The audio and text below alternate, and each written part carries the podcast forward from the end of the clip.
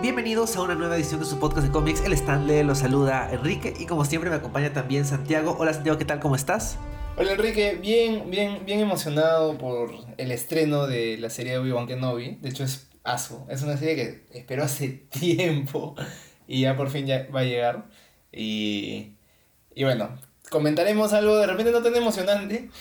Eh, o bueno, veremos. En verdad también me, me ha gustado en partes y en partes no. Este, pero, pero bueno, ahorita hablamos de eso. ¿Tú qué tal? Yo también, eh, con una curiosidad este, y con un hype balanceado, siento que ya nos hemos eh, quemado un poco con, con las series de Star Wars que no son de Mandalorian. Cuando salió de Book of Boba Fett había como que cierta expectativa y al final terminó siendo otra cosa y tenía sus cositas. Pero ahora ya no hay chance de que Mandalorian le quite su serie a Obi-Wan porque obviamente está situada en, un contexto este, cronológico distinto. Y por lo que he leído, ¿no? De más o menos de qué va la serie y hacia dónde va, mm, me, parece interesante. De hecho, ya cuando hablemos de, detalle de lo que vamos a comentar en esta edición, me temía, ¿no? Por lo, porque se repita, ver más de lo mismo. Pero por lo que tengo entendido, la serie no es tan parecida a lo que vamos a ver en esta, que vamos a leer y comentar en esta edición del podcast. Pero en fin, o sea, ya dejando claro, ¿no? O sea, vamos a hablar acerca de Obi-Wan. Y de hecho, hay historias de Obi-Wan en cómics, en novelas, en videojuegos, que son canon y que no son canon. Teníamos que elegir algo que tuviera que ver con el canon actual, así que hemos elegido no exactamente un arco, sino más bien un tomo o sea, hemos escogido un tomo que recopila números más o menos, eh, entre comillas, al azar. O sea, creo que sí hay una, un solo arco en, un grupo de ellos y otro arco en el siguiente y una cosa extra. Pero sí es como que se, ve raro porque vemos el tomo y son como que el número 7, el número 10, el número veintitantos. Sí, pues es, es un popurrí en verdad de, de números al azar en los que sale Obi-Wan, o, bueno, que tratan, ya eh, yendo al grano, el tomo se llama From the Journals of Obi-Wan Kenobi, de los diarios de Obi-Wan Kenobi, y es como una recopilación de algunas historias que tenían como que, que estaban en el día en un diario de Obi-Wan que, que encuentra Luke o que, o que Obi-Wan le da a Luke, eso no, me queda claro. Eh, pero son como en, en, los primeros 30 números de la serie de Star Wars del 2015 creo que es. De, la nueva serie Star Wars que sacaron, sacó Marvel y Disney este, cuando, cuando estaban relanzando todo el canon. Sí, o sea, la serie es la de 2015 que empezó siendo escrita por Jason Aaron. Y ahorita hablaremos del equipo creativo, pero Jason Aaron fue como que el autor para el cómic central de Star Wars por 37 números. Y dentro de, de, esas historias, en uno de los arcos que escribe Aaron, eh, Luke va a la casa de Obi-Wan como que, oye, se murió, pero de hecho debe tener cosas interesantes en su casa, y va a la casa y encuentra sus diarios, ¿no? Que la verdad es que es un recurso que no han usado mucho. Yo pensaba que lo habían usado más, pero efectivamente son estos seis, estos siete números que estamos comentando, eso es todo. Creo que escritores posteriores no, no han cogido el tema, o tal vez Obi-Wan no escribió tanto, tal vez tenía, pasó 20 años en el desierto y este, comenzó a escribir al inicio y luego fue como que, ah, no, esto es muy aburrido, mejor no. Bueno, mi, mi acercamiento a estos cómics de Star Wars siempre ha sido bien limitado. Yo, la verdad es que nunca me han interesado. Eh, más, más que nada porque sentía que era de nuevo volver a contar lo que ya habíamos visto en las películas. Así comenzó este cómic y la verdad es que eh, en los cómics de Star Wars, los, bueno, algunos que hemos comentado y los pocos que he leído, todos tienen en, común que son bastante intrascendentes. Entonces nunca me di el trabajo de, seguir la serie de Star Wars y, y no me interesaba mucho por, porque pensaba que iba a haber cosas que ya había visto antes. Pero para mi sorpresa, en, este tomo, esta recopilación, no fue tanto así. Sí, sí hay cosas nuevas y eso me da gusto. Así que, como en este cómic no es que no es que se cuente una historia que vaya a tener un impacto significativo en la saga, pero sí es algo nuevo y hasta podría decirse fresco. Hay algunas cosas interesantes y de hecho una de mis preocupaciones con la serie de mi serie de Obi-Wan que se estrena, bueno, hoy día, estamos estrenando jueves, pero el podcast se publica el viernes, ya se estrenó dos episodios de la serie, era que la serie haga básicamente lo mismo que está haciendo, que han hecho los primeros tres cómics que vamos a comentar de este grupo, ¿no? Porque era más o menos obvio, ¿qué más puede hacer Obi-Wan que estar protegiendo a Luke en Tatooine? y, por lo, y lo que es evidente, no estamos spoileando nada, no toda la acción se desarrolla en Tatooine, lo cual eh, ya de por sí hace que, por un lado, los cómics no se sientan redundantes con la serie, y por otro lado, que la serie no se sienta que está simplemente haciendo como que esto no pasó. Que a veces suele ser la, la preocupación con algunas cosas que no son los, lo audiovisual, ¿no? Como que Lucas, Lucasfilm tiene un canon y tiene el canon que hace los medios audiovisuales y lo que hacen los medios audiovisuales prevalece sobre los no audiovisuales, sobre libros, cómics, etc. Pero en fin, y ya para entrar al cómic en particular, como decíamos, ¿no? Vamos a comentar esta compilación que incluye el número 7, 15, 20 y del 26 al 30 y un extracto del número 37 del run de Jason Aaron en Star Wars que empezó el 2015. De hecho, el número 37 es su último número. Luego ya el 38 lo escribe eh, Kieron Gillen. Y bueno, las historias son más o menos dispersas. El equipo creativo, como decíamos, es Jason Aaron, que escribe el, el casi todos. Y uno creo que lo coescribe con su hijo, creo, alguien llamado Dash Aaron, que asumo debe ser su hijo. Y los artistas iban variando. Eh, están Simone Bianchi, Mike Mayhew, Salvador La Roca y Andrea Sorrentino. Eh, del equipo creativo, Santiago, ahí te pregunto, ¿ya eres familiar con alguno de ellos? Me imagino que con Jason Aaron un poco más que con el resto. Sí, eh, lamentablemente con Salvador La Roca también. no, no lamentablemente, ya lo haremos este, un, poco, un poco más a detalle después cuando hablemos del arte. Con Simone Bianchi también, tampoco soy fan. Eh, pero sí, Jason Aaron creo que es el que, al que más conozco, el guionista. Dash Aaron, ¿quién será? Su hijo, su hermano, su papá, no sé. Este, y Andrea Sorrentino creo que también, no sé si hemos comentado algo de él o ella, supongo que es él, este, acá en el podcast, porque me suena, pero, pero no, en verdad, Mike Mayhew es el, el único que, que creo que no he visto antes, pero de ahí sí el el equipo creativo es bastante como nombres conocidos, no nada, nada wow, más que Jason Aaron.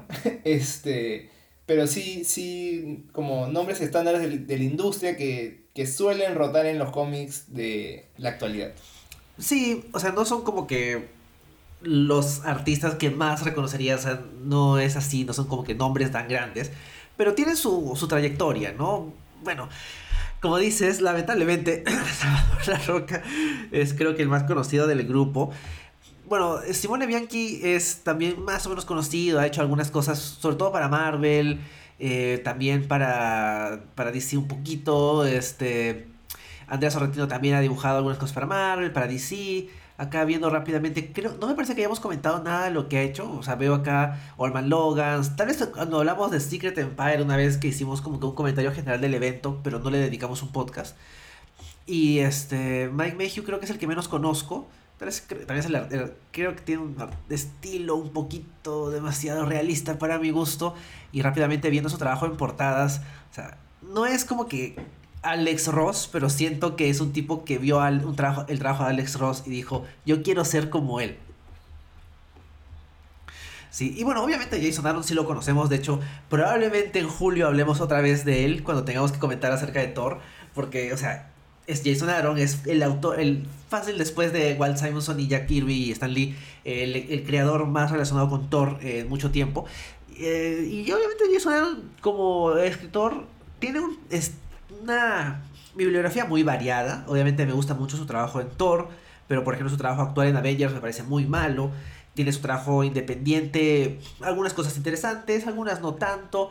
Y de hecho que le hayan dado Star Wars es llamativo. Creo que ya en retrospectiva es un run que empieza bien. Tiene como que una energía interesante en sus primeros dos arcos y luego va perdiendo y va perdiendo fuerza, va perdiendo energía a medida que van avanzando los arcos, al punto que su número final, el número 37, se siente como que un poco repentino, como que, uy, y acabó, y ahí quedó. Y eso como que te deja la sensación de que no, o sea, 37, o sea, el número 37 no es el número en el que cierras tu, tu rank, ¿no? O sea, por lo menos habían dejado hasta el 40, ¿no? Pero 37, qué raro. Sí, o que lo hayan sacado en 30, pero sí, es un número bien raro. Sí. Pero bueno, esto es básicamente el equipo creativo así en general. Y ya para entrar en detalle acerca del cómic, y tal vez antes de entrar al cómic en sí mismo, te pregunto a ti, Santiago, a ti Obi-Wan como personaje, ¿te gusta? ¿Te llama la atención? A mí siempre me ha caído bien, pero lo que, no sé, como siento que es fácil históricamente el mejor Jedi de la galaxia como en, en términos generales. Como quizás no es el mejor en nada, pero es el, pero es el mejor en, en general, o sea, si sumas todo y, y sacas un promedio. Pero sí creo que su historia está totalmente contada. Por eso este cómic o, o la serie más me emocionaron por Ewan McGregor y por ver un poco más de esa época de Star Wars que tanto me gusta y de llenar un poco el hueco entre, entre la 3 y la 4. Pero es, es curioso porque el episodio 3 termina con, con Obi-Wan en Tatooine viendo desde lejos a, a, a la familia, a Owen y, y, y Beru Lars que van a criar a Luke. Y se entiende que eso es lo que hace los siguientes 20 años. Entonces, no sé qué tanto había que contar al medio. Eh, pero sí de, eh, debo admitir que me emocioné cuando, cuando vi el tráiler de la serie y todo. Y sí es un personaje que, que le tengo más que nada respeto. O sí, respeto más que me interese saber más de, de su vida. Lo único que creo que no se sabe de la vida de Obi-Wan es quizás su infancia, pero en los, ya eso es un poco no sé, irrelevante quizás, o sea, sí tienen muy pocos años de, inf de, infancia antes de que se los lleven a entrenar. Entonces no es que pueda haber pasado mucho o que, o que tenga como impacto en quién crece, o sea, en quién llega a ser. Pero sí, o sea, es un personaje que, que siempre me ha gustado. No, no es de mis favoritos, pero siempre me ha gustado. A mí también me gusta bastante como personaje y como, como dices, ¿no? O sea, es el Jedi bueno, no en todo, ¿no? Porque efectivamente puede haber algunos que son mejores pilotos, mejores guerreros, mejores diplomáticos, mejor conectados con la fuerza y todo lo demás. Pero ofrece un balance interesante y me gusta como personaje. Obviamente me gusta la interpretación de Iwan McGregor, la interpretación de Guinness, las versiones en las series animadas. Y cierto que toda la parte pre-episodio 1 es como que un misterio. Creo que hay un libro que desarrolla un poquito más ese, esa etapa inicial de él como Padawan, pero no se va mucho más atrás. Y creo que es más o menos intencional, no sé, siento que se lo están guardando para hacer una serie como que Obi-Wan adolescente. Pero más allá de, de, ese, de ese pasado, creo que eh, el intermedio, ¿no? Como dices, eh, se le pasa 20 años simplemente viendo a ver qué pasaba con Luke en principio no tendría por qué pasar nada, o sea, podría simplemente haber pasado 20 años y nada más. Y sí hay, siento una necesidad muy de... Eh, hay que sacarle el jugo y exprimir todo lo que hay, de agregarle más, que es lo que hacen estos cómics, y es lo que está, lo, va, lo va a hacer la serie. Pero si sale bien, creo que es aceptable, o sea, y, incluso son 20 años, ¿no? O sea, no es que estemos viendo todo lo que le pasó y que justo todos los, cada uno de esos 20 años tuvo algo grande. O sea, por ejemplo, ¿no? O sea, la serie creo que se desarrolla 10 años después de, episodio 3. El cómic también parece que se desarrolla algunos de sus arcos más o menos por ahí. Y como que sientes que puede haber de vez en cuando algo, ¿no? Como que no es que todo el tiempo Obi-Wan tiene aventuras, porque eso sí se sentiría raro.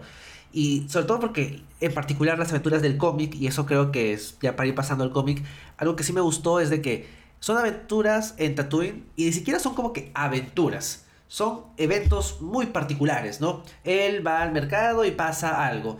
Él, este, eh, este asusta a unos extorsionadores y luego va un tipo y ya va, manda a, bueno, a Black Krrsantan, que ahora es un personaje de la serie, porque salió en la serie de Boba Fett. Y, y Obi-Wan se enfrenta con él y como que este tiene un encuentro difícil con el tío Owen y al final como que quedan en términos un poquito más neutrales. Ese es un arco, es un arco interesante, no es un arco muy complejo y tampoco es un arco que lo lleve muy lejos, ¿no? De hecho la serie sí lo está llevando un poco más lejos y creo que tengo que reconocer, entre comillas, la... Este...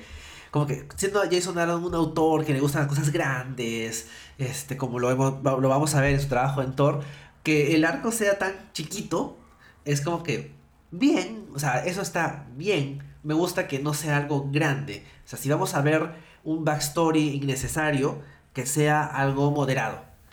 Sí, estoy totalmente de acuerdo. A mí también me gusta eso, de que no sea como una gran aventura ni nada que, que vaya a cambiar como el, el, status quo de la galaxia. Eh, y creo que se debe un poco a que no es un arco en sí sino son como, digamos, números de relleno en la serie regular y que, en verdad, como, como mencioné, no he leído como los números en orden, así que no sabría decir qué, qué pasa justo antes, qué pasa justo después, pero como he dicho, son los números 7, 15 y 20, entonces es como, no sé, es una narración un poco distendida y, y sí es un poco sencilla, simple, pero directa y, y, eso me gusta, en verdad. Y bueno, hablando de los números que, que vamos a tocar, eh, la edición en que lo pueden encontrar es de hecho una compilación que ha hecho Marvel y Disney que se llama Star Wars from the Journals of Obi-Wan Kenobi para que no tengan que leerse todos los, todos los números o, o escoger esos específicamente. Eh, en Amazon lo pueden encontrar a 12 dólares, que, que de hecho es un buen precio, o sea, es lo que cuesta. Y porque son 7 números y un poquito de, de otro. Eh, y de hecho para gente que no le interesa tanto la, la, serie Star Wars como a mí, por ejemplo, la serie regular de, de Star Wars de los cómics, está buena esta compilación. Pero, pero bueno, al final ya mencionaremos si vale la pena o no, porque adelanto que a mí me parece que vale la pena quizás este primer arco de los tres primeros números. La otra opción de leerlo en digital es en, en Comixology, que la verdad es que no sé cómo funciona, así que ahí tú mismo eres Enrique, porque acá está, este, Amazon me dice que Comixology, en Comixology Unlimited, que supongo que tienes que pagar, está 0 dólares. Ah, acá veo que me sale que está 6 dólares. Debe estar con descuento porque es este, semana Star Wars, ¿no? O sea, debe haber una descuentos en Comixology esta semana por ser una semana de, de estreno. Y, y, sí, pues, o sea, la opción es leerlo así, ¿no? Eh, comprar el, ¿cómo se dice? El trade en Comixology. O también la otra opción es eh, leer Marvel Unlimited, como lo he leído yo. Pero claro, ahí tendrías que buscar los números, ¿no? A diferencia de, de tenerlo todo junto, tendrías que buscar cada uno. Ah, claro, acá veo. Está en promoción por, por ser este semana Star Wars. Y claro, yo los he buscado, los he tenido que guardar en mi librería, en biblioteca de Marvel Unlimited para acordarme que son esos nomás. No es la forma ideal, pero claro, como esta es una especie de eh, colección un poco random, así, así tiene que ser, ¿no?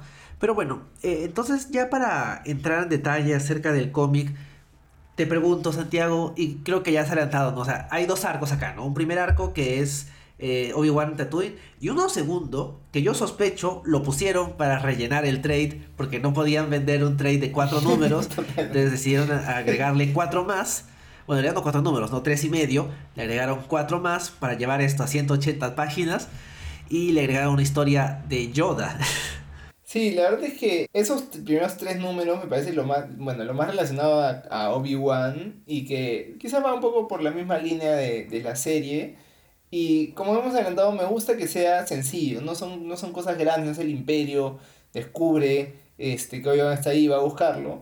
Y de hecho, como eso sí me, me, me gusta porque vemos lo que quizás muchos se preguntan de cómo hicieron los Jedi que quedaban, los pocos Jedi que quedaban después de la Gran Purga, cuando, cuando el imperio como aparece, para quedarse quietos a pesar de, o sea, de todas las, las injusticias que estaban pasando, ¿no? Se supone que ellos eran guardianes de la paz y la justicia y lo que sea, y simplemente dejaron que el imperio siga su camino. Que claro, si lo pones en, este, en balanza, no es que hayan podido hacer mucho, pero acá creo que en, una, en un par de líneas justifican muy bien por qué Obi-Wan no hizo nada, porque a él le habían dado la misión de cuidar a Luke, entonces su misión era ver que Luke crezca y no sé si porque habían previsto que él iba a ser la única manera de, de vencer al imperio qué, pero él no, no tenía que hacer nada más que cuidarlo y claro, para cuidarlo tenía que justo este, hacer la vista gorda de cosas que pasaban en la galaxia y en Tatooine, que, que es tierra de nadie. Entonces, eso se ve interesante como Obi-Wan cuando recién llega no puede, porque está en su sistema ver que pasa algo malo y reaccionar y tratar de, de, de hacer lo correcto. Pero acá eso va un poco en contra de su misión, que es eh, estar de, de, en perfil bajo para asegurarse de que Luke crezca y, y, que, o sea, y que esté bien. Entonces eso me gustó y me gustó ver que Obi-Wan muchas veces no puede y tiene que aprender a manejar eso. Y claro, son tres números en que no pasa mucho. Es como dos en que, claro, se, enfrenta con, con unos. Con, con, unos este, matones de Java. Y el tercero en que sí, Java le manda a Black Chrysanthemum y es como la, la gran pelea. Pero más allá de eso no pasa mucho. Y, y me gusta que no pase mucho. Y me gusta también que haya conflicto un poco con el tío Owen. Eh, que no quiere que se acerque a, a Luke por obvias razones. Y, y al final, ¿cómo logran sí que, que Owen acepte que el pata esté ahí viendo de lejos? Es un arco interesante, o sea, esa tensión. Claro, lo vemos un poco también en el tráiler de la, de la serie, ¿no? Donde este, Owen le dice como que... Obi-Wan dice, voy a entrenar a Luke, y Owen le dice, ah, como entrenaste a tu papá. Y acá también le hace una similar, ¿no? Como que no has matado suficientes Skywalkers. Es medio, medio eh, como que repetido, ¿no? Que, que sea lo mismo. Pero también entiendo, ¿no? O sea, no me sorprende que Obi-Wan le digan una vez no y luego diga, pero ahora sí, y le digan otra vez no. No siento que eso se contradiga. O sea, Obi-Wan es relativamente razonable, pero también es un poco eh, impetuoso, ¿no? Y creo que en general el arco de esos tres números, como es pequeño, como tiene que ver con cómo funciona Tatooine, el tema de la sequía, los granjeros, Java y su gente, este, todo ese, ese nivel de baja escala, pero dentro de lo que ya sabemos cómo funciona este, este planeta, me gusta, o sea, me parece que funciona bien, o sea, es el tipo de historias que yo esperaría ver si es que me dicen, oye, ¿qué crees que estaba pasando con Obi-Wan eh, antes de episodio, de episodio 4, ¿no? Ese tipo de cosas, ¿no? Como que él queriendo ayudar, luego como que, mm, no, mejor no, estoy metiéndome en problemas, Owen reaccionando negativamente. Tal vez lo que no me gustó tanto fue este Luke pequeñito manejando el avión, el, el, el Skyhopper. Tal vez eso fue como que un poco raro, tal vez ahí Luke debió ser un poquito más grande. Pero más allá de eso, eh, me, me, funcionan esos tres números. Sí se siente como filler dentro de el cómic grande que tenía sus propios arcos, sus propias historias. Pero para ser filler me parece que funciona. A diferencia, y ahí tal vez un poco más negativo, del el segundo arco, que sí son seis, eh, cuatro números del 26 al 30, que desarrollan una historia en particular que en teoría también sale de los diarios de Obi-Wan, pero es una historia de Yoda, que por un lado rompe con la idea de vamos a ver qué estaba haciendo Obi-Wan, porque ni siquiera es qué estaba haciendo Yoda, ¿no? Es como que esto es pre-episodio 2, más antiguo todavía. Eh, y, aparte del arte, que ya hablaremos eso después, en general, ¿no? Como historia, no siento que me diga nada particularmente interesante. Sí, y además en cuatro números, ¿no? O sea, quizás si hubiera sido un número de relleno en que te cuente la idea, que no me parece mala, o sea, habla sobre un, un planeta en que hay unas piedras especiales que parece que funcionan también como la fuerza, entonces los Jedi no pueden controlarlas, por ejemplo, o hay, hay algo más misterioso en el planeta. Y creo que eso tiene su, su, su toque de frescura, quizás, de, ah, mira, algo, algo nuevo en esta galaxia. Pero todo el desarrollo de, en cuatro números y como que al final sean montañas vivientes y todo, que eso, eso no me parece mal, pero creo que es demasiado, demasiado largo como para mantener el interés por cuatro números. Y además sí me molesta un poco que no tenga nada que ver con Obi-Wan, porque no porque todo tenga que tener que ver con Obi-Wan, pero si me están vendiendo un libro de los diarios de Obi-Wan Kenobi, me gustaría ver algo sobre Obi-Wan Kenobi. Solo lo usan como excusa para, para contar algo de Yoda que Luke no tenía cómo saber en ese momento. Entonces, lo que dicen es que Yoda le había contado esa historia a Obi-Wan y Obi-Wan la apuntó. Pero incluso así, la narración me parece que no tiene sentido porque el narrador es un narrador omnisciente y que habla un poco como también un poco raro de el Jedi, el maestro, el, el anciano, cosas así, ni siquiera como, no sé, tan, tan directo no tiene sentido si es que es Obi-Wan escribiendo. Entonces, eso también como me, me molestó un poquito. Y la historia, no sé, o sea, no me disgustó, pero sí creo que cuatro números. Ahí, ahí, por ejemplo, yo me hubiera molestado si estaba leyendo, si estaba pagando mis 3 dólares o 4 dólares semanales o, o, bueno, dos veces al mes para leer, para seguir leyendo la historia de Star Wars y me meten en esta historia de Yoda que sigue y sigue y sigue y no es tan interesante, creo que sí me ha molestado. Yo recuerdo que yo leía constante, continuamente el cómic de Star Wars de Jason Aaron y recuerdo cuando llegué a este arco y, y sí me, me, decepcionó un poco porque es como que ¿cuándo acaba esto? ¿no? esto no me parecía interesante, el arte no me parece bueno, interrumpía digamos que el arco grande, ¿no? Creo que en esa parte eh, un grupo de soldados imperiales había secuestrado a Citripio y Artu se va solito a rescatarlo. Y era como que, en lugar de. O sea, no me, no me gusta tanto cuando Artu es como que sobre, sobre todo poderoso. Pero, hubiera preferido ver eso que cuatro números de Yoda con estos niños. Y encima después Luke también los encuentra. Siento que no me terminó diciendo mucho. Y yo creo que ya más o menos para esta parte, ¿no? Con el número 26 del, del run de Jason Aaron ya había perdido fuerza, ¿no? Como que ya estaba, no diría de salida, porque todavía faltaba un poco más, pero se notaba que ya no era el que había empezado eh, con tanta energía, ¿no? A inicios del 2015. ya estaba como que mm, acá como que algo ya no le, falta, ¿no?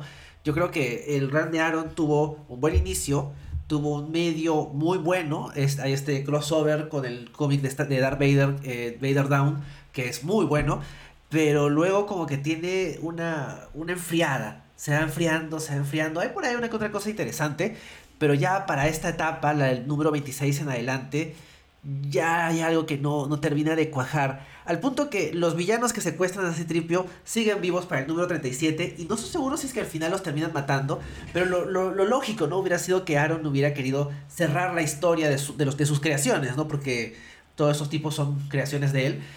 Pero no, o sea, como que ya para esa etapa siento que él ya estaba haciendo tiempo. Sí, bueno, yo la verdad es que no sé nada de qué pasa antes ni después que esto, pero la historia en sí, creo que más me emocionó el comienzo, pero el comienzo sí, primero que el comienzo no tiene nada que ver, que es Yoda yendo a buscar a un, a un niño para entrenarlo porque, porque había sentido la fuerza y, y como los, los adultos no quieren dejarlo ir y él como los vence a todos y se lo lleva, se encuentra con, con Qui-Gon y Obi-Wan cuando recién como está entrenando a Obi-Wan. Dije, ah, esto va por acá, por, por Obi-Wan de más joven, de, de repente viendo a Qui-Gon o viendo a Yoda con bastante admiración o algo, o quizás incluso con este nuevo Jedi, que no me acuerdo cómo se llama, pero que dije, ah, bueno, este es nuevo y de hecho va a tener una historia más allá, pero eso es como después es un corte a Yoda siente otro llamado de la fuerza que no siente nadie más y se va a buscar a, y llega a este planeta que está como habitado por niños, que primero dije, ah, mira, es como Peter Pan, el, el país de nunca jamás. Y después se va por otro lado, y no sé, como ya ahí creo que dejó de ser interesante, y todavía quedan tres, tres números más de historia. Entonces, no, no sé, no, no me parece nada nada como que realmente malo, pero tampoco siento que su... Es verdad, sí, sí. Yo creo que e, este TPB le hubiera servido simplemente ser más corto. Por, por meterle más terminan haciendo un producto que no termina de cuajar. O sea, solo verías esta historia de Yoda si es que estás leyendo el run de Aro. Y si compras el TPB donde viene ese número de esos cuatro números.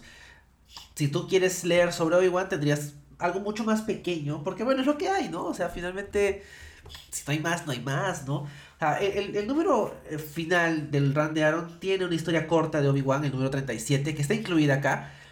No es como que wow, aunque sí me sorprende que es una historia en la cual los Tusken Raiders tienen un rol eh, complejo, ¿no? No son simplemente una amenaza del desierto como son en las películas, sino que el, eh, la narración, que es un poco rara, se entiende que es de Obi-Wan, pero es un poco rara, eh, enfatiza, ¿no? Que eh, viven una vida muy difícil en el desierto. Y ahí incluso hay un pequeño momento de... un buen momento de Obi-Wan con el, con el Tusken Rider que protagoniza la historia. Y me pareció interesante, porque después ya la, las series Mandalorian y The Book of Boba Fett sobre todo, enfatizan el lado positivo ¿no? de los Tusken Raiders, no solo como eh, criaturas salvajes de Tatooine, sino como genuinamente individuos con su cultura, sus costumbres, y que les dan un poquito más de desarrollo, y esto coincide. A veces se siente que la parte eh, de cómics o libros de Star Wars está un poco divorciada de la parte audiovisual, pero acá había como que una coincidencia temática. Así que eso me pareció bien, más allá de que la historia no me pareció wow. Creo que no tiene por qué ser wow, era una historia de 10 páginas. Este, a mí también me gustó eso porque, de hecho, yo lo vi por primera vez en Mandalorian y en, y en Boba Fett, eso de humanizar más a, lo, a los, bueno, no, no sé si humanizar, pero, este, como, sí, hacerlos un poco más relacionables a los Tusken Raiders. Y esto como también hace eso, lo único que no me gustó fue el final, porque todo, el, o sea, el, corto, por así decirlo, se llama The Sand Will Provide, la arena proveerá. Y habla un poco también de, eso, de la relación de los Tusken Raiders, Raiders con la arena, que, que me parece bacán. Y al final es como... Obi-Wan ayuda a, a, salvar a un, a un Tusken Raider joven y como lo, lo devuelve a su, a su pueblo. Y lo único que dice es como que este, la arena proveerá, pero a veces la arena necesita un poco de ayuda. Y deja al niño, y ya bueno, él es el que ayudó. Pero no me parece como gran cosa ese, ese final de wow, Obi-Wan ayudó a un Tusken Raider. Como, que ya, o sea, eso no afecta en nada a nadie. Este, lo único es que se ve como, quizás para darle el final que quería darle Jason Aaron a, a su interpretación, por así decirlo, de Obi-Wan es que en este momento, ya en el último plano, ya está Obi-Wan con, con, con, el look de Ben, de ben Kenobi, ya con la barba blanca, con la capucha, todo, ya Alec Guinness, ya, ya no Ewan McGregor. Sí, de hecho, bueno, tal vez a eso nos podría pasar, eh, dar el paso al arte, porque hay varias cosas que comentar. Estaba tratando de buscar si es que Dash Aaron era el hijo o el padre de Jason Aaron, porque, o sea, tendría sentido que sea su, su hijo, porque la historia es un poquito más como que de no sé, tiene un feeling, pero podría también ser su padre, porque Jason Aaron en sus cómics tiene mucha temática de, daddy issues, entonces podría ser. pero en fin, eh, no sé, ¿te parece bien si pasamos ya al arte? Lo único eh, que agregar de repente a, la trama es justo de esto que he mencionado, de que ya esté con el look de, de Ben Kenobi, es que Ah, y acabo de leer que dice From the Journals of Old Ben Kenobi. Ya no dice From the Journals of, of Obi-Wan Kenobi. No me he dado cuenta de eso hasta ahorita. Sino of Old Ben Kenobi. Y hay algo que sí me desconcertó un poco en el número 3, bueno, en el número que es 17, este, no, 20, que en los anteriores eh, Owen le decía Obi-Wan Kenobi a Obi-Wan. Y acá, y esto es tres días después, y le dice Ben. Y eso me parece raro, como que... Eso nunca, nunca lo vimos, en qué momento Obi-Wan pasó de ser Obi-Wan a ser Ben Kenobi para quizás ocultar su identidad o lo que sea. Pero acá no lo, no lo dicen, simplemente, o sea, no, no lo explican, simplemente lo dicen. Simplemente pasa a decirle Obi-Wan a decirle Ben.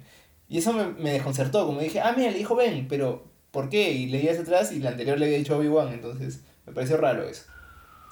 Tienes razón, o sea, no recuerdo que en algún en qué momento de el canon de Star Wars Obi-Wan se cambia oficialmente el nombre, pero más aún por qué este Owen tendría que hacerle caso y llamarlo por el nombre que se ha puesto. Pues, bueno, para, para, mantener, por si alguien escucha, ¿no? Pero no había mucha gente ahí.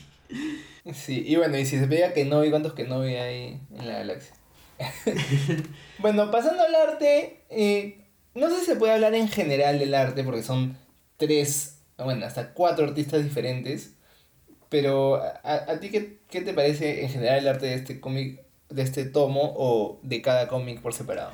O sea, yo creo que, eh, como dices, es difícil evaluar el arte así en su conjunto porque son muy distintos los estilos, ¿no? Ni siquiera es que se haya tratado de mantener el estilo y ahí se note una, una identidad, ¿no? Porque hay artistas que encajan un poquito mejor, ¿no? Eh, eh, eh, tiene un estilo muy distinto al estilo de eh, Simone Bianchi, Mike Mayhew tiene un estilo un poco más particular y Salvador La Roca tiene sus cosas de hecho, haciendo un contraste, ¿no? O sea, Mayhew es realista, no exactamente calco, pero realista. Y La Roca es realista, calco. Y acá tal vez no se nota tanto porque el enfoque está en Yoda, que es un personaje no humano. Y de hecho en el trabajo de Salvador La Roca, en el cómic de Darth Vader, que era el cómic ongoing en el que él trabajaba, tampoco se notaba, o sea, se notaba feo cuando hacía rostros humanos, pero como la mayor parte del tiempo era Darth Vader, como que pasaba. Ya luego cuando le tocó a Salvador La Roca dibujar el cómic de Star Wars, eh, cuando lo escribía Kieron Gillen, tenía que dibujar la cara de, de Luke, Leia, Han muy seguido. Y ahí se notaba, ¿no? O sea, eh, yo creo que el run de Aaron tiene un buen inicio y luego se va desinflando. Pero el run de Kieron Gillen nunca termina de despegar. En parte porque el arte se lo bajaba completamente. El arte lo desinflaba. Y, no tenía tampoco el guion tanta fuerza como para costearse ese bajón. Y acá yo creo que los cuatro números que dibuja La Roca me parecen muy malos. Eh, en parte porque la trama no es buena, pero sobre todo porque su arte no es tan bueno. Y la única ventaja que tiene es de que no se trata tan calcado. Y por otro lado, yo creo que el trabajo de Mike Mayhew es tal vez el más, eh, no sé, decente, como que interesante. Sobre todo porque el run inicialmente de Aaron empieza con John Cassaday como artista, que es muy buen artista, es un poquito más eh, a, lo, a, lo, realista. Eh, es distinto claramente, pero como que sientes esa integración, ¿no? Como que funcionan más entre ellos que si pusieras un artista como digamos, este, no sé, Russell Dauterman, que es mucho más caricaturesco entre comillas, ¿no? Sí, yo estoy de acuerdo, creo que de los, de los tres o cuatro que vemos, eh, Mike Mayhew es el quizás más, no sé, no sé si logrado, porque los dos, cada uno tiene su estilo bien marcado. Simone Bianchi la verdad es que a veces hace cosas bien chéveres, pero más que nada en portadas, siento que su, su arte es un poco difícil de ver seguido. Y acá, de hecho, creo que, no sé si es porque él mismo lo entinta o qué, lo he visto bien diferente que en otros cómics que sí me molestaba más. Y no sé si era por las tintas o los colores. Por ejemplo, hay, hay unos, unos cómics de X-Men que dibuja él que me hacen horribles, la verdad. Mm, sí, sí, en Astonishing sí. X-Men. Y me da dolor de cabeza. Sí. Este, acá no sentí tanto, sentí como es un poco raro, pero tiene sus cosas chéveres. Y, pero no sé, si me hubiera cansado si el arte hubiera sido así los siete números de este arco. Creo que mejor funciona con, con Mike Mayhew a partir del segundo número, bueno, el número 15 de, de este como arco, por así decirlo. Lo, mi única queja quizás con, con Mike Mayhew, las caras no me parecen tan terribles con, como, como La Roca, pero igual sí un poquito raras. Y lo que sí es que Obi-Wan me parece otro señor. No me parece Obi-Wan. Creo que ha logrado muy bien a, a Owen y a, y a Luke de niño, que parece como alguien que va, va a crecer y ser Mark Hamill. Pero Obi-Wan parece un, otro señor diferente. Y como tiene la cara más flaca y la barba más como definida, parece, no sé, un modelo de barbería y no me encanta. No, no, no, no digo que todas las interpretaciones de Obi-Wan tengan que ser o Iwan McGregor o Alec Guinness, pero sí estoy acostumbrado a que, a que lo sean. Y eso sí como no me, no me encantó, como no, no hallaba tanto a Obi-Wan en, en esta como interpretación, por así decirlo. Y, pucha, Salvador La Roca en verdad creo que no sé, estoy de acuerdo contigo con que lo mejor es cuando no dibuja caras humanas. Yo siento que le sale bien. Y e, es más, ese arco comienza con, eh, con las naves y los Stormtroopers. Y Citripio y Artudito y todo. Y se ve bien chévere. Y dije, ah, man, ya este arte está grabado y los colores también. Y después comienza. Creo que inmediatamente después. Sí, dejamos de ver eso, vemos las naves en un doble splash page, bueno, casi doble splash page. Bien chévere también un montón de naves y bajas, a su madre, está todo, las caras de todos. Y ahí sobre todo creo que es la que más me molesta, una de Han Solo, que es horrible, es realmente horrible. Entonces, no sé, como esas cosas me molestan un poco. Pero de ahí creo que el arco como no se, no se muestran muchos humanos, se muestra Yoda, o unos con las caras pintadas, no le pone esos brillos raros que le pone, no le pone esos gestos raros. Entonces, la verdad es que no la pasé tan mal con, con este arte, pero sí definitivamente dibujar caras no es lo suyo. Y creo que, bueno, yo, yo conocí a Salvador La Roca leyendo los cómics de Iron Man y creo que, o sea, había una razón por la que le dieron a Iron Man, porque de repente a Iron Man en el traje le sale muy bien y todo, y, pero cada vez que dibujaba a la gente fuera de los trajes era un poco difícil. Así que sí, e-, ese es mi veredicto. Lo siento, Salvador La Roca, tienes que, tienes que practicar un poco más. Y, y bueno, Andrea Sorrentino eh, me gusta, pero no sé, también creo que está buena para una historia de 10 de 10 páginas. Para más, también me hubiera cansado como, como con Simone Bianchi. Sí, como que es tiene su estilo, o sea, no puedo negar que tiene su estilo, pero tampoco me parece como que algo que quiera ver mucho, ¿no? Y, y Bianchi sí me, me, no me disgustó, creo que acá estaba un poquito más balanceado que su trabajo en X-Men, que sí me parecía feo. Y bueno, por eso termino pensando que Mayhew es el tal vez el más balanceado, ¿no? Porque La Roca sí, como que no, imposible. Y de hecho, La Roca no es que siempre fue así, ¿no? Le pasó lo mismo que a Greg Land. Empezó en los noventas bien, o por lo menos normal, y luego ha ido empeorando. Pero por lo que tengo entendido, es muy rápido. Y por eso lo siguen contratando, porque él no les falla. como que necesitamos este cómic. Bueno, el otro día leí un. Pucha, leí un tweet de, de, de tu amigo Rob Liefeld que, en que decía eso, en que, o sea, que a él lo siguen llamando, e, era como, un poco se, se, se vendía un poco, porque decía, a mí me siguen llamando porque nunca he fallado un, un deadline. Y claro, pues si vos así, ¿cómo vas a, cómo vas a fallar un deadline?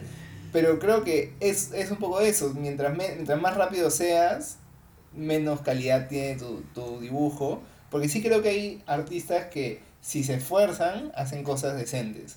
Pero el problema es que no se esfuerzan y que la industria los como los impulsa a no esforzarse, sino a trabajar rápido. Es verdad, es todo un tema, la... porque les pagan por página, ¿no? Entonces finalmente tienen que sacar páginas rápido para seguir trabajando y seguir ganando, porque necesitan hacerlo, tienen que hacerlo. Pero bueno, los problemas de la industria estarán ahí siempre. Tal vez pues, es tema para otro podcast más largo. Tal vez para ya ir cerrando el tema del arte. Te pregunto, Santiago, ¿y las portadas? ¿Qué te parecieron las portadas? Ah, su madre, una pregunta, Enrique. La, la, peor, la peor me parece la que le han puesto al sí, TPB. ¿Quién es ese señor? Ese no es Obi-Wan, ¿quién es? Es muy feo ese dibujo. Creo que es de, de Bianchi, ¿no? No, es de Cassidy. ¿Ah, sí? Wow. Cassidy es uno de esos artistas que son súper lentos. Entonces, lo deben haber apurado y le salió esa cosa. Sí, y eso también me, me, me hacía acordar un poco a su. También a su run de Astonishing X-Men, en que las portadas, algunas eran alucinantes y otras se veían un poco raras. Y, y eso es lo que pasa acá, o sea, no sé, se ve rarazo. No solo parece otra persona, sino como las formas están raras, todo, todo está raro. Entonces, y esa es la portada del número 7. Así que esa en verdad no. Como. Me, pareció que. Pucha. Si, ve, si, si veo ese cómic en un estante. No lo compro. Eh, la portada del 15, que, que, que ya es de Mike Mayhew. Está bien por ahí. Es, como ese, este estilo de tratar de ser Alex Ross, de, de ser realista, así. Pero insisto en que ese señor no es Obi-Wan. Entonces se ve rarazo. Se ve rarazo porque porque no, no parece Obi-Wan. De ahí, como la portada tampoco es particularmente interesante, es Obi-Wan entre, entre unas dunas, entre no, ni siquiera sé cómo se llama esa formación rocosa, unas piedras, pero también es como, ya, ahí nomás, como, no sé. Sí. Creo que, creo que la, la más impactante de, de, esas tres es la del último, la del, que es el 20, porque sale este Cruzanta, ¿no? pero tampoco es guau. O sea, la ves de lejos y al menos es dinámica, ¿no? Es Obi-Wan peleando con alguien grande, Obi-Wan con sus sables, está cayendo. Claro, la veo de cerca y, por ejemplo, o sea, el, la cara de, del Wookiee está fea, parece un gorila. O sea, no es un Wookiee, los Wookiees no son gorilas. Entonces, como que ahí me pierde un poco, pero al menos es más dinámica, ¿no? O sea, la, esta portada muy Alex Ross-esca de simplemente ese señor que se supone que es Obi-Wan, que como dices, no se parece ni... No, no lo, o sea, ni siquiera es como una mezcla de ambos actores, ¿no? Simplemente es un señor. Eh, y de ahí, por ejemplo, las portadas del arco de Yoda tampoco me parecen particularmente buenas. Simplemente cumplen, no me parecen notables ni horribles. De hecho, una de las portadas que es este Yoda con un fondo eh, azul, azul no, este, en una cueva, es la portada del, del, del ómnibus de Jason Aaron, una de las portadas alternas Yo no entiendo por qué. Es una portada decente, pero no particularmente buena. Me gusta un poquito más la portada del número 28, donde sale Luke, sale Obi-Wan, sale Yoda. Como que tiene un poco más de estilo, pero eh, como que bueno, un poco más, pero tampoco wow. Sí. Que es algo que yo digo que suele, suele pasar en los cómics de Star Wars. Son como pin-ups. Pin-ups de... Pero, pero sí, creo que esa, la, la 28 es la mejor lograda, pero claro. O sea, son tres personajes aleatorios de Star Wars que quisieron... Bueno, son ya, son los tres Jedi de la trilogía original, pero es como puede poner cualquier personaje ahí con ese diseño y va a quedar chévere. Y no es que tenga que ver particularmente con, con la historia, ¿no? O sea, es como Luke está leyendo un diario de Obi-Wan en donde cuenta cosas de Yoda y por eso ponen a Luke, Obi-Wan y Yoda, pero como pasa la página y es Yoda subiendo una montaña y Luke y Obi-Wan el cómic, bien que la fuerza los acompañe. Y creo que, creo que en la edición que yo, que yo tengo no, no me sale la portada del 37. Mm. La, bueno, la del 37 tampoco es que te pierdas mucho, ¿no? Son solo los miembros del Scar Squadron, este grupo elite de Stormtroopers, bajando de una nave. Y eso es todo, es una portada de Mike Mejio. Y es una portada, ciertamente es una portada de un cómic. Hay una portada que, sale la, el variante, la variante del número 7, que es el, dibujado por Simón Bianchi. Y ya, pues es, o sea, es, es una portada de Simón Bianchi también. sí. no hay mucho que decir. Pero creo que justo las, las que hemos comentado, este, por ejemplo, la, la de la del 20 la ponen en la contratapa de este TPB. Entonces, porque creo que sí se dieron cuenta que, que, es de las mejores logradas, pero fácil no estaba como para portada del TPB, porque te, te guía en otra dirección. Pero la verdad es que, no sé, un, un dibujo X de Obi-Wan que no parece Obi-Wan, tampoco me parece que sea la, la mejor elección. Exacto, sí, no, creo que no querían poner nada muy específico, pero tampoco querían poner algo in interesante. sí, sí, sí, no sé.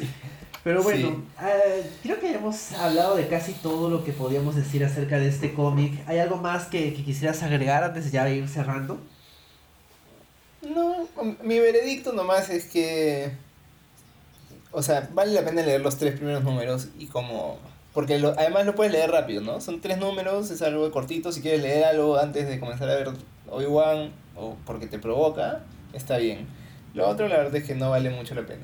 Yo también diría que si es que te interesa Obi-Wan y como que quieres ponerte en el mood para la serie, yo creo que esos tres números valen la pena. Uh, es una historia pequeña, autoconclusiva, entre comillas, ¿no? Porque no es que vaya a pasar mucho más.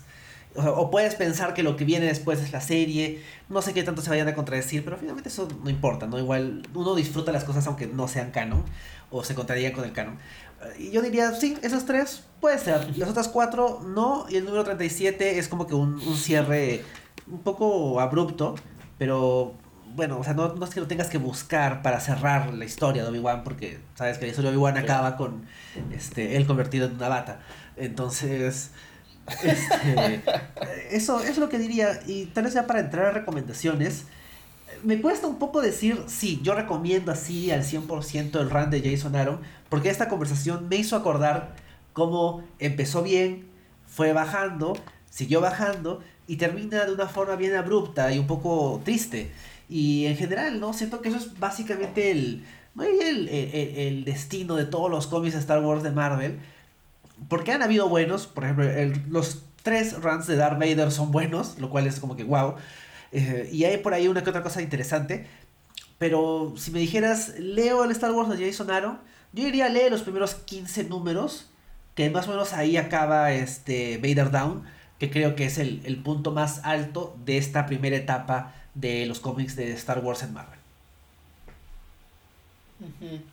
Sí, yo la verdad es que tampoco puedo recomendar mucho porque cada vez que hemos hablado de Star Wars eh, en el podcast llegamos a la misma conclusión y, y, es lo que yo siento en general en los cómics de Star Wars, que es como no llegan a ser nada wow, nada wow, nada memorable, nada que cambie, que te cambie la, la, la vida o que digas tengo que seguir leyendo Star Wars.